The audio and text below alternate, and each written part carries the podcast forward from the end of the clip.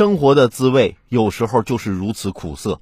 也许你觉得充满了各种不顺心，但也请理智面对。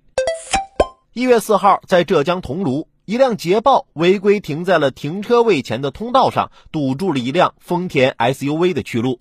丰田车主杨女士打了幺幺四，对方却迟迟不来挪车。一气之下，杨女士先后十一次驾车撞击，把捷豹撞开，然后驱车离去。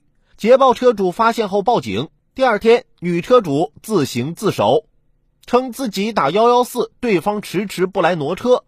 民警表示，事发地是通道，不允许停车，但女车主的行为属于故意损毁他人财物。目前正委托第三方鉴定机构对捷豹车辆的车损进行鉴定。如果车损达到五千元人民币以上，杨女士就可能因为故意损毁他人财物罪被刑事拘留。据了解，捷豹定损维修费用约在四万元左右。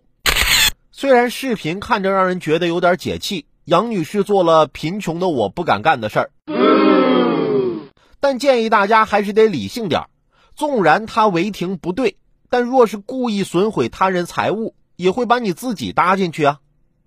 不过这话又说回来了，道理啊谁都懂，做起来的时候就是另外一回事了。举个例子吧，谁都知道。如果每天摄入的热量低于消耗的热量，你就会瘦。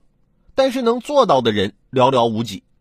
比如说，我一时冲动办了张健身卡，两个月下来，肚子还是那么大，胳膊上的肉啊还是那么松，体重没啥变化，倒是健身房周边的饭店啊，我都吃遍了。